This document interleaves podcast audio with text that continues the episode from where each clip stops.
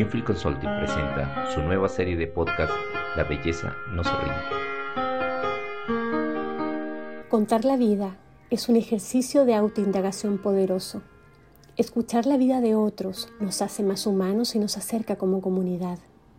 La idea de esta serie de podcast es mostrar la vida de coaches ontológicos y que te permitan escuchar en su propia voz su vida relatada con el impacto del encuentro de la ontología del lenguaje en ella.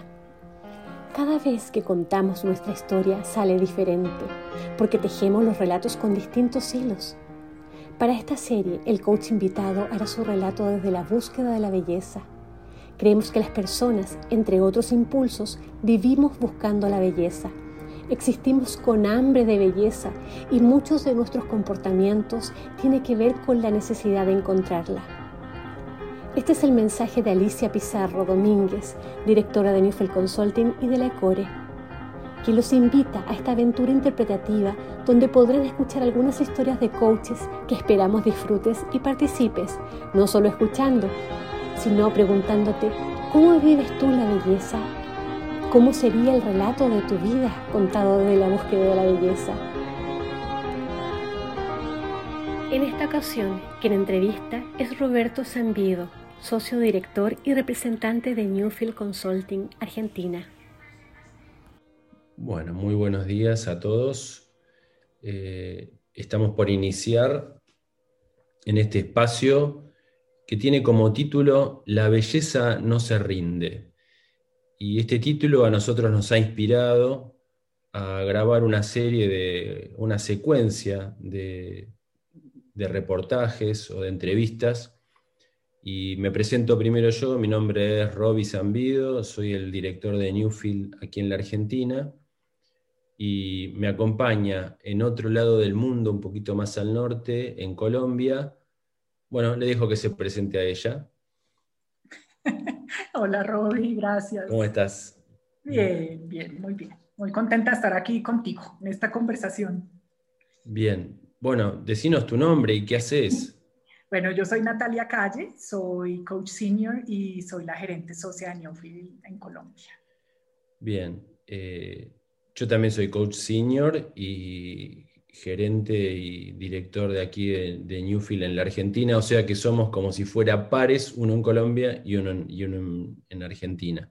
Así es. Eh, con varios años trabajando juntos, pero bueno, hay muchas cosas de Natalia que yo no conozco eh, y espero que, en, estos minutos se nos vayan al menos revelando algunas. Pero, Natalia, lo primero que quería preguntarte es, este, cuando se te invitó para este título de La belleza no se rinde, ¿por qué aceptaste? Vos sos una mujer muy ocupada, ¿por qué aceptaste hablar sobre este tema? Eh, acepté porque sentí una conexión inmediata con el tema y me encantó, me encantó. Para mí eh, el tema de la belleza es muy importante, es un tema muy presente en mi vida eh, y es un tema sobre el que yo reflexiono mucho. O sea, intencionalmente pienso mucho en, en, la belleza de distintas maneras, eh, tanto en, en, mi trabajo, en trabajos anteriores que he tenido, pero también como, como la presencia de la belleza en el día a día. Entonces eh, es un tema eh, presente para mí e importante en mi vida. Es presente, pero conscientemente vos sentís que perseguís algo de la belleza. ¿En qué se te aparece la belleza?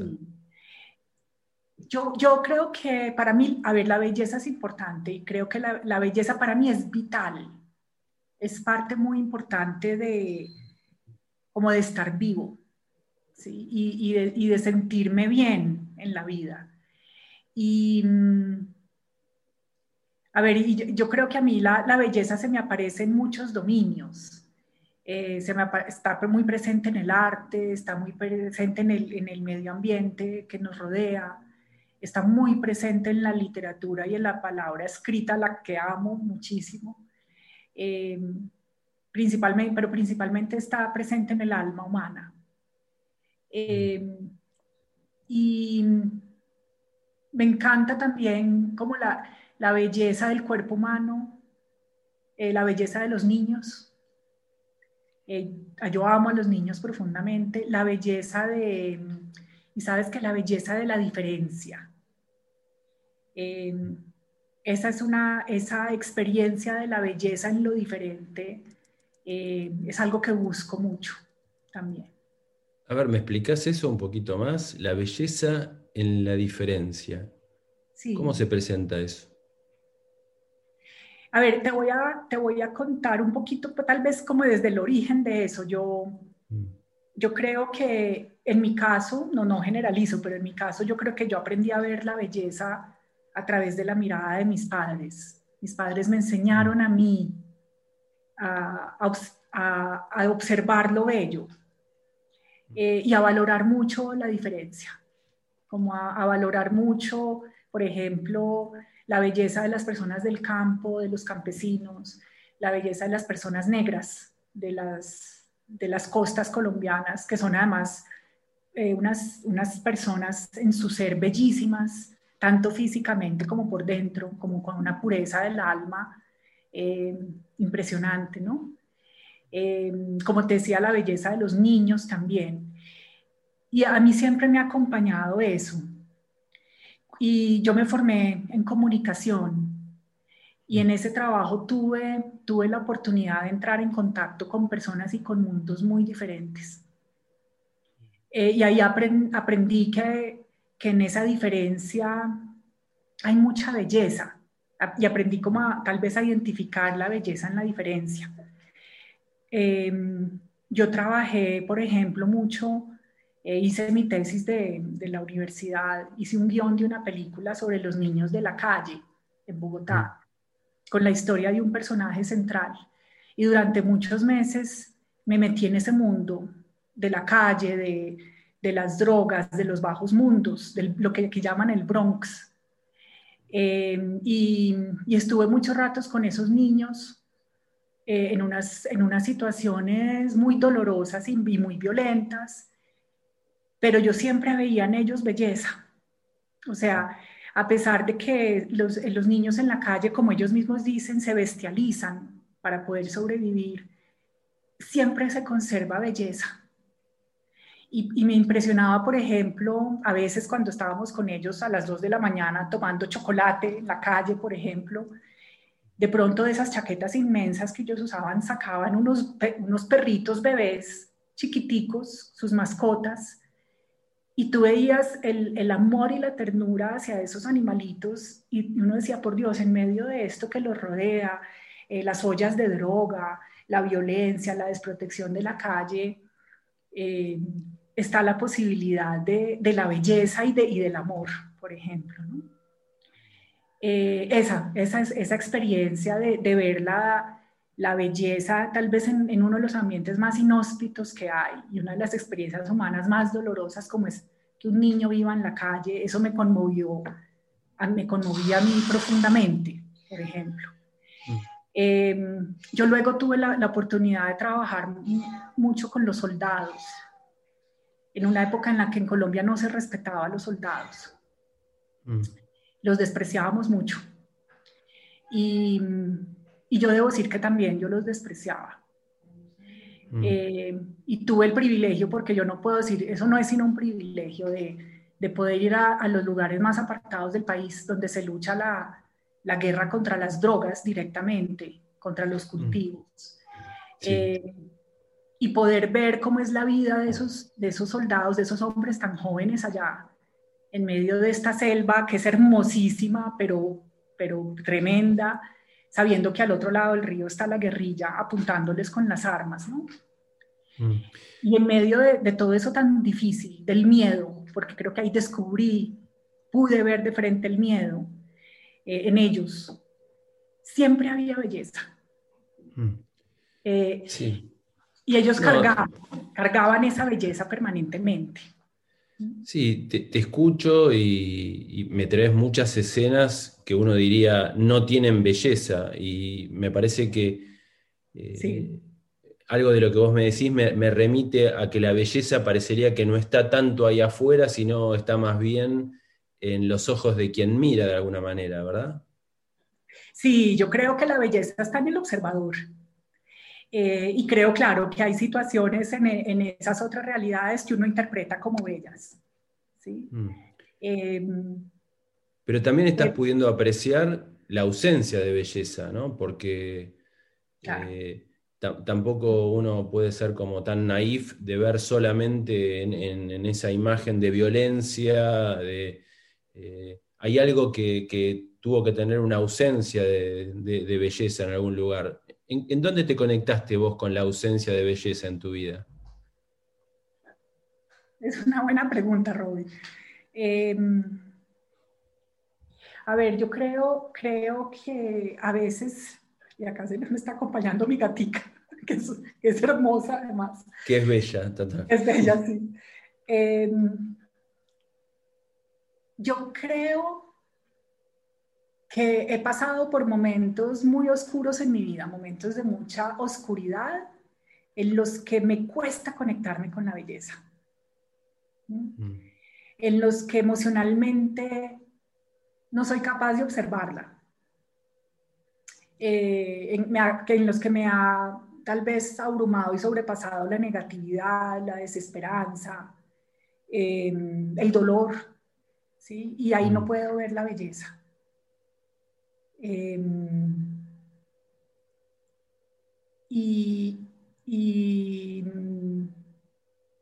y, si en esos momentos la belleza es, es, ausente, está ausente, y creo que es que es una imposibilidad del propio observador de, poderla, de poderse conectar con ella, porque pues ella está ahí, digamos, ¿no? pero no, hay, no, me era, no me ha sido posible en momentos. Bien, o sea que la búsqueda de la belleza también lo ves como, un proceso interno fundamentalmente. Sí, sí. Y sabes que yo creo que con todo este proceso tan bello de transformación que nos, nos brinda la ontología, hay una de las cosas que hace del poder de la ontología es permitirnos conectarnos con la belleza.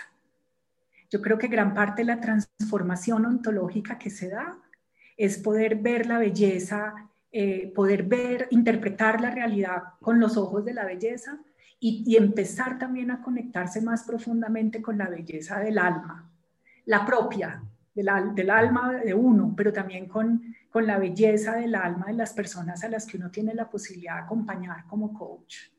Bien. Yo creo, creo profundamente en la belleza del alma humana, también en su oscuridad, mm. pero pero creo que hay una, gran belleza en el alma humana y creo que la ontología nos permite verla, descubrirla. Sí, me traes, digamos, a la mente que, de alguna forma tanto vos como yo en algún momento hemos, nos hemos decidido formar como coaches eh, y bueno, vos en tu día a día ejercés esta práctica, digamos, como habitual. Eh, ¿Te conectaste con la belleza cuando estudiabas coaching entonces? A ver, yo, creo que me conecté con la belleza desde antes, desde muy temprano en mi vida, pero eh, sí estudiando coaching y ya y, estudiando coaching y ejerciendo después como coach. Cuando tú acompañas el proceso de transformación de una persona, eh, el, para mí ese proceso en sí mismo encierra mucha belleza. Así sea doloroso, así sea doloroso. O sea, eh, cuando una persona puede entrar en contacto con una emoción profunda que antes no le era posible, cuando ve posibilidades que antes no ve, cuando puede observar la realidad de otra manera, eh, cuando aprende a cómo amarse más a sí mismo, a mí me parece que esos son momentos y experiencias de una profunda belleza. A mí me conmueven profundamente, además. Eh, entonces yo, yo creo que, que todos los días en, mi trabajo como coach, a través de ese oficio, que es un oficio muy bello, eh, yo puedo tener la experiencia de, del contacto con la belleza todos los días, todos los días. Bien, y ¿Haces algo además para conectarte periódicamente con la belleza? ¿En qué espacios la encontrás? Además de en tu trabajo, cuando vos me decís que, bueno, que no solo es tu trabajo, sino eh, esta capacidad interna de poder apreciar lo bello. ¿Qué tipo de prácticas haces para conectarte más con, la belleza? Bueno, creo que eso ha cambiado con los años, ¿no? Yo creo que a medida que uno madura, esas prácticas de poderse conectar con la belleza cambian. Te diría que hay algo que para mí es muy importante, es, eh, son los, los espacios en los, en los que vivo, que puedan, que yo pueda sentir que ahí está presente la belleza. No estoy hablando de lujos, ¿sí? No estoy hablando de, de objetos lujosos, sino que yo pueda, es, que, a ver, que la forma como, como dispongo el espacio, que yo pueda decir aquí hay belleza y hay esa intención de que el espacio sea armónico, sea bello, Em, yo creo, ¿sabes qué? Que creo que, yo, las, que las cosas tienen alma. Mm. Eh, y creo que las cosas son bellas cuando tienen alma. Entonces, me encanta sentir que, que, ciertos objetos que están a mi alrededor tienen alma y procuro que así sea, ¿sí? Procuro que, que así sea. Entonces, busco como la belleza en los espacios, eh, busco muchos sitios que me conectan ir a sitios que me conecten mucho con la belleza, que yo sienta que son bellos, digamos. Em, y como tener muchas experiencias de conexión con el alma de otros en los cuales yo pueda sentir y percibir la belleza.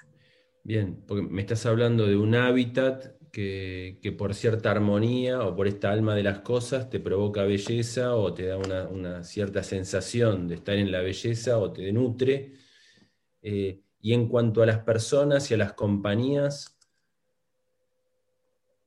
¿encontrás belleza en eso también? sí, sí. Digamos que creo que aparentemente son mundos más áridos, ¿no? A veces tal vez más duros. El mundo del, trabajo organizacional que hacemos. Pero cuando yo trabajo, acompaño a un líder y, percibo en nuestra conversación como su grandeza, lo que esa persona está contribuyendo a la organización. Percibo además, o, vamos descubriendo, como inquietudes muy profundas que están muy presentes en esa persona desde, desde niño, desde muy presentes, están hoy presentes en la forma como lidera. A mí eso me parece de una profunda belleza. Eh, cuando tú ves que un líder logra cambiar eh, el alma de un equipo. Ahí hay, una, ahí hay belleza finalmente, ¿no? Entonces, eh, que tal vez es lo mismo que me mostrabas ahorita de, poder ver la belleza en los niños de la calle o en, los soldados que están en la guerra, en la selva, a pesar de que son mundos eh, duros y pragmáticos. Eh, cuando, el, cuando el alma humana se logra mostrar, creo que ahí yo, me conecto con la belleza. Mm. Bien, nosotros hemos compartido trabajo en algunas organizaciones y se me ocurre pensar que quizá en tu historia hay determinadas características que encontrás en alguna de estas organizaciones que te acercan más a decir, este es un espacio lindo para trabajar, bello para trabajar, y este no tanto. Sí. Eh, ¿Podés armar algún tipo de características que veas en eso? Sí, yo, yo creo, Robbie, que, a ver, que las, los espacios y las organizaciones en los que importa y se valora la conexión profunda con el otro, son espacios en los que yo por lo menos puedo percibir más la belleza, en los que creo que la belleza puede emerger más fácilmente. Em, y creo que ahí, ahí eh, tú y yo hemos compartido trabajos en, en empresas donde el ser importa donde, donde el desarrollo y la transformación de las personas importa, donde se valora eh, en lo que salga lo mejor de esa persona y que se exprese. Eh, yo creo que, que, eso diría yo, cuando importa el ser, cuando se valora el ser y cuando la, cuando la empresa le, se apasiona también por la transformación, es muy distinto a las empresas donde eh, solamente importa como el, resultado frío, cuantitativo o la producción. El número. Mm. Sí. Ahora, por otro lado, eh, eh, si nos enfocamos en el trabajo, tengo la sensación de que vos visualizás mucho la belleza en términos del vínculo, de la conexión con el alma, en, lo humano, digamos, ¿no? de una organización. Pero si me focalizo en vos humano, vos persona, ¿la belleza está en la soledad o está en la compañía? En ambas. No, como te veo abrazada a un gato en este momento, bueno, los que nos están escuchando tal vez no lo estén viendo. Eh, ¿La, belleza está en ambas o más en uno que en otro? Uy, qué, pregunta, Roy. Em, no, yo, yo, creo, yo creo que la belleza está en ambas. Yo creo que esas, esas, esa conexión profunda que uno logra, logra tener como con lo más auténtico de su ser en la soledad, esa conexión es de una profunda belleza pero es, muy poética y eso te diría, para mí la belleza es poesía. Cuando, cuando tú, es decir, creo que general, pues generalmente, no sé si podría decir que siempre, cuando yo veo belleza, hay poesía, es un momento poético, ¿sí? Y creo que esos momentos de cuando uno logra entrar en contacto con su ser, con una, en una profunda honestidad con uno mismo, así sea doloroso, Em, y generalmente son momentos de silencio y soledad, son profundamente bellos. Pero creo que la, también la belleza del compartir con otro y de, conectarse con el alma de otra persona eh, es de una gran belleza. Em, yo no te sabría decir cuándo, cuál es más, dónde hay más belleza, si en uno o en el otro. No te sabría decir. Creo que ambos eh, y, para mí ambos son necesarios además. Sí, lo digo porque hay personas, digamos, que escapan a la soledad de alguna forma o le temen. Y quizá yo me, pongo a mirar y siento que yo encuentro más agradable y más bello el compartir con otros. Por eso te lo preguntaba, pero en tu caso parecería que están como equilibrados, o, al menos no. Hay, belleza en la soledad, hay belleza en la compañía. Sí, en ambas, sí. En ambas. Bien. Y en, tu trabajo hoy, porque claro, vos me, hablas mucho de encontrar lo bello en el alma y, y no me termino de convencer, porque yo pienso, estamos corriendo con, no sé, urgencias, cuestiones, este, bueno, en, un momento como este, además atravesando múltiples problemas, eh, bueno, nuestros países, eh, por unas razones diferentes, están hackeados por un montón de cuestiones, mm. eh, hay mucha violencia, hay mucha desigualdad, hay disturbios, hay impedimentos. y vos me decís que siempre uno encuentra belleza en eso. ¿Cómo se hace para seguir encontrándola? ¿Cómo se hace? Yo creo, es una, pregunta difícil esa que me haces. Yo creo que, estás en, la conexión. ¿Sí? Yo creo, tú, tú y yo ahora estamos participando en un programa, lo estamos compartiendo que estamos pudiéndolo sacar adelante en, este momento de tanta adversidad por la pandemia y, por todas las crisis sociales que nos rodean. Es un momento muy duro, pero creo que logramos eh, procurar, cuando nos ponemos al servicio del otro logramos construir un espacio de conexión, de profundo respeto y amor por el otro en el que cuidamos los detalles, cuidamos la experiencia de aprendizaje que, esa persona o ese grupo está teniendo. Em, y, le ayudamos también a la persona a que desarrolle y se ponga al servicio de otros. A mí ese proceso todo me parece de una gran belleza. Y fíjate que los testimonios de los participantes nos devuelven eso el valor y la belleza de ese momento. Eh, el, valor de acompañar a otros a desarrollarse, de, acompañar equipos, de poder facilitar el aprendizaje de equipos, que es lo que estamos haciendo ahora con, con este programa en el que tú y yo estamos.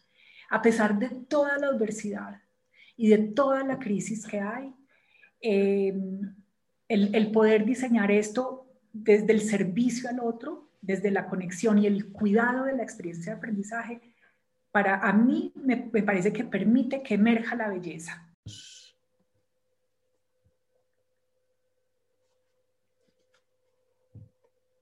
Bien, entiendo que mucho de lo que me traes, Natalia, siempre tiene que ver con una actitud interna de la búsqueda de la belleza en vos en distintas situaciones.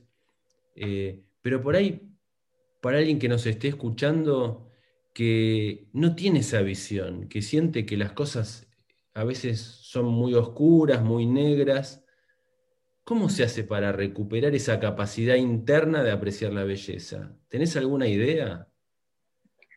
Rubén.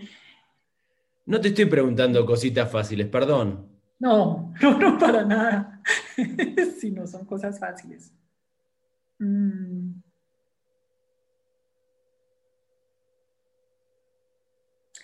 A ver, yo, creo que, en tu pregunta hay un ángulo interesante. Mm. No, creo que no siempre tiene que haber luz, luminosidad para que haya belleza. Creo que hay momentos de oscuridad del alma o de la vida que también son muy bellos, dolorosamente bellos, podríamos decir, ¿no? Em, pero, a ver, yo creo, creo algo, que cuando, cuando hay cuando hay una profunda conexión con lo que uno está sintiendo, así sea la tristeza, por ejemplo, por el duelo, por la pérdida, em, así sea con, un sufrimiento de ese que nosotros mismos nos generamos más de la cuenta, más de lo necesario, pero estamos conectados con eso, eh, con el miedo, ¿sí? a pesar de, sí, creo que ahí puede haber belleza también. Em, entonces creo que no necesariamente todo lo luminoso es, lo bello. Creo que también se atraviesan momentos eh, oscuros y como, si, como sombríos en los, que, en los que hay belleza. Creo que tiene que ver mucho es con la conexión que en ese momento uno tiene con uno mismo o con otros. Por ejemplo, te, doy un ejemplo. Em, para mí la muerte de mi padre fue una muerte bella, muy bella. ¿sí? Mm. Eh, muy triste, triste verlo partir, verlo irse, ¿sí? Eh, acompañarlo en ese tránsito no fue fácil. Pero, por ejemplo, eh, te, voy a, te, voy a, compartir algo, ver a mi papá acostado en su cama del hospital de sus últimos días, cantando ópera, ¿sí? Eh, le, le, lo, conectamos con el computador y le pusimos audífonos y la ópera siempre le ha encantado más porque tenía una linda voz de, tenor eh, y cantaba ópera y lloraba. Mm. Y yo miraba esa escena y yo decía, por Dios, qué regalo. Qué regalo ver a mi papá irse de esta manera. Increíble eh, el, relato que traes, eh, se me pone la piel de, gallina con la imagen, digamos, ¿no? Pero eh, yo también sé que vos, además de ser un excelente coach senior, que, representás mucho de, los valores y la ética de la escuela de Rafael Echeverría, la cual, de la cual somos parte, sos también madre de una hija muy bella. Y me pregunto, cómo se hace para educar a alguien para apreciar la belleza, ¿no? Eh, porque también mucho de lo que vos me traes tiene que ver con, una educación, con un padre, con una madre. Mm. Eh, hay rasgos que vos puedas decir, creando este tipo de ambientes, este tipo de atmósfera, este tipo de conexión, de contacto, yo logro que mi hija sea más capaz que otro de apreciar la belleza.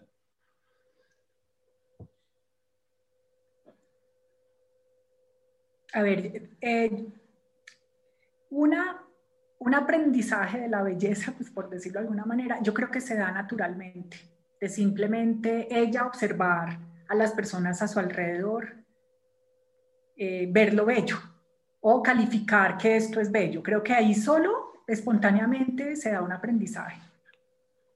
Pero también creo que eh, hay que procurando ciertas experiencias se aprende la belleza también. ¿sí? Em, y mira, yo ahí me veo repitiendo lo que mi mamá hizo conmigo y con mis hermanas. Em, yo le muestro a, Violeta la belleza de nuestro país. He tratado de mostrársela, la belleza de las montañas, em, la belleza de los campesinos, de la gente del campo, la belleza de la selva. ¿sí? Eh, se la muestro. ¿sí? Y, y, sé que cuando yo le digo, mira qué bello esto, ese juicio queda. ¿sí? E, es decir, creo que así ella va aprendiendo una forma de verlo bello. A veces, y, a veces, y esto, es, esto es muy inconsciente, esto es muy involuntario, pero creo que ahí va viendo un, aprendizaje. ¿sí? Y, y sí, creo que también la he motivado a, a, que se acerque a la, a la lectura, como a mí me gusta, a los, al cine, que amo también, eh, al arte, a los niños. Y le encantan los niños como a mí, los bebés, a los animales también. Entonces, no sé, yo creo que es como procurando experiencias, pero creo que se da mucho, muy naturalmente y espontáneamente, mostrando lo que para uno es bello. Creo que así se da. Bien. O sea, mostrando y señalando, calificando de alguna manera, ¿no? Sí. Eh, un aprendizaje también en salir a caminar con ella, a recorrer.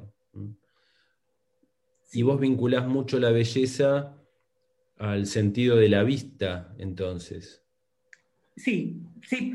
Es una dimensión de la belleza que yo creo que está, está, ha estado muy presente en mí. No sé, no sé bien por qué, no sé si es por lo que porque mi mamá nos enseñó mucho a mis hermanas y a mí a, valorar el arte, eh, también como el, medio ambiente, eh, a leer, a leer y a ver la belleza en la lectura. No sé si es por eso, pero, pero yo escogí una profesión, la comunicación, eh, y trabajé mucho en, la comunicación visual.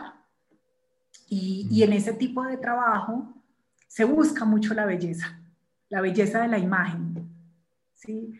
Eh, la belleza de un encuadre, de un plano, de una fotografía.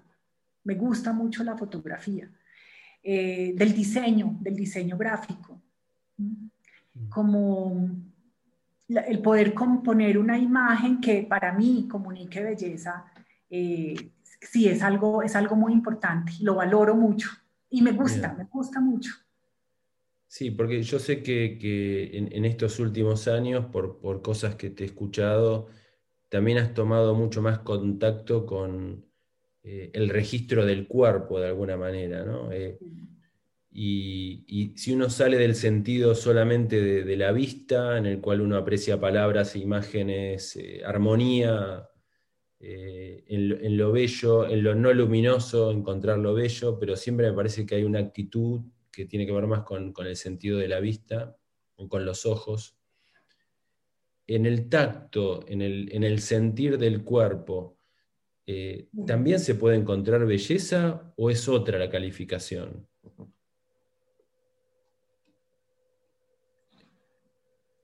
Yo creo que tú mismo lo has dicho, yo creo que en el sentir del cuerpo hay una gran belleza, es decir, la parte sensorial, sensual, hay, una gran belleza, la belleza de la sensación, ¿sí? del sentir físico incluso, ¿no? Mm.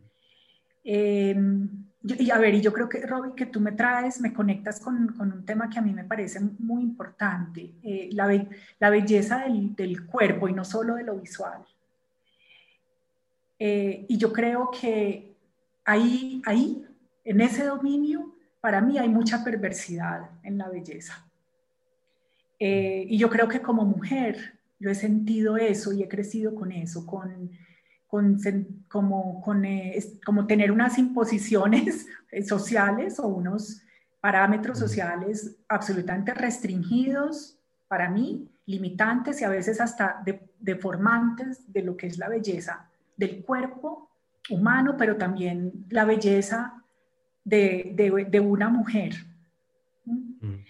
Em, y yo siento que, digamos, yo no, no siento que no he encajado mucho en ese canon eh, de la mujer de cierto tamaño, ¿sí? y, pequeñita, y, ¿no? Mm. Em, pero, pero también he, aprendido a que esa no es para mí el canon de belleza, ¿no? Mm.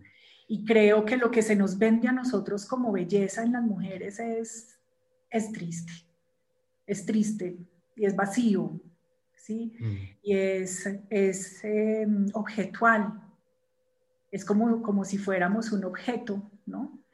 Em, y creo que, que hay, hay tantas mujeres tan espléndidas en su diversidad, ¿sí? en, su, en su color, en su tamaño, en sus formas, en su expresión eh, que nosotros muchas mismas mujeres no lo alcanzamos a ver como bellas, porque la cultura nos impide ver esa belleza.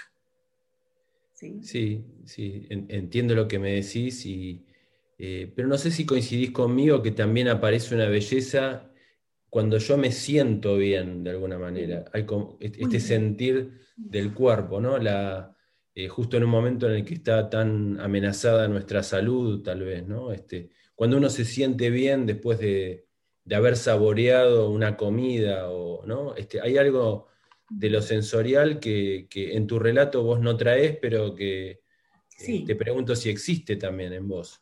Sí, e, existe y me fui por otro lado, porque creo que ese tema de la belleza en el cuerpo y las mujeres es, muy fuerte en nuestra cultura y la no belleza en ese sentido, ¿no? Pero sí, yo, a ver, yo, yo, Robbie, digamos, yo, yo he hecho un trabajo profundo desde hace años con, con mi cuerpo y con conectarme con el cuerpo. Em, y cuando, cuando se logra esa conexión, ¿sí? cuando, cuando uno está como de verdad presente en su cuerpo y vive, los, y vive lo que vive, la experiencia que sea, habitando su cuerpo, ahí en ese momento hay belleza y yo creo que el otro puede percibirla. Porque creo que en ese momento, si esta división es válida, que creo que no, pero en, eso, en ese momento el cuerpo y el alma son la misma cosa. Y se, y se pueden mostrar eh, con autenticidad y con plenitud. Entonces yo creo que cuando logramos habitar el cuerpo y estar en conexión con las sensaciones, con los sentimientos, con las emociones, registrarlo, eh, el cuerpo habla. Y cuando el cuerpo puede hablar así, a mí eso me parece de una belleza preciosa, más allá, más allá de, lo que nos venden como belleza, ¿no? Pero de lejos, de lejos. Sí, eh, comparto mucho de lo que decís. Me, siento que incluso cuando yo te, he visto estar parada frente a un grupo, eh, exponiendo algo, que es mucho del rol que también nos toca a nosotros como, coaches o como facilitadores de aprendizaje de otros. Y esa, ese sentirme yo conectado eh, entre cuerpo, emoción, sentir lo que está pasando en la gente, lo que vibra, me parece que transmite mucha belleza también, ¿no? Sí, sí. O sea que no está tan solamente en los ojos de quien mira, y seguramente es así, sino que hay una actitud de conexión mía que transmite belleza. Sí, yo creo que sí, claro, depende también del que, la, del que la observe y de que el que esté ahí la pueda observar. Pero sí, yo sí creo, Robbie, yo sí creo eso que tú dices. Y, y a mí me ha costado eso. Eh, como poder tener esa, esa conexión profunda, esa comodidad con mi propio cuerpo, con mi propia piel, eh, parada frente a un público. Mm. Eh, creo que ya me siento cómoda. ¿Sí? Y tú y yo que facilitamos, creo que cuando uno se puede sentir cómodo en su propia piel y en su cuerpo, podernos mostrar ¿sí? y disfrutarlo. Es decir, que en ese momento haya disfrute en tu cuerpo y en tu corazón ese es un momento de belleza y, y yo creo que algo debe sentir el que está allí escuchando. Yo no sé si percibe necesariamente belleza, pero algo debe sentir. Una conexión o algo, ¿no? Pero ese, ese momento del, del disfrute y esa conexión profunda entre, entre el, lo que siente el corazón, la palabra y, como, y el disfrute del cuerpo, creo que es de una gran belleza. Bien, bien, comparto. Y bueno, para mí este rato fue eh, muy lindo, muy interesante y muy bello. Espero que hayamos podido transmitir algo de lo que se siente desde la profesión nuestra, eh, en lo cotidiano y desde la vida nuestra, y cómo uno la puede conectar con la belleza. Así que yo te agradezco muchísimo, Nati, y siempre para mí es un placer eh, hablar con vos. No, Roby, es muy rica la conversación. me hiciste unas grandes preguntas que me hicieron pensar mucho y conectarme como con, con muchas cosas que tenía allí. Entonces me, me, encantó. Mil gracias a ti. Mil gracias. Bueno, gracias y hasta luego, hasta pronto. Gracias a todos por escucharnos.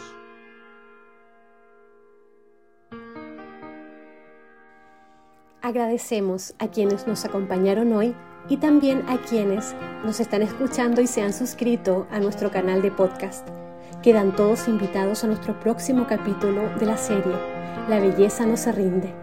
Recuerden que pueden encontrar más información sobre la Escuela de Coaching Ontológico de Rafael Echeverría en www.newfieldconsulting.com. Gracias a todos y hasta la próxima.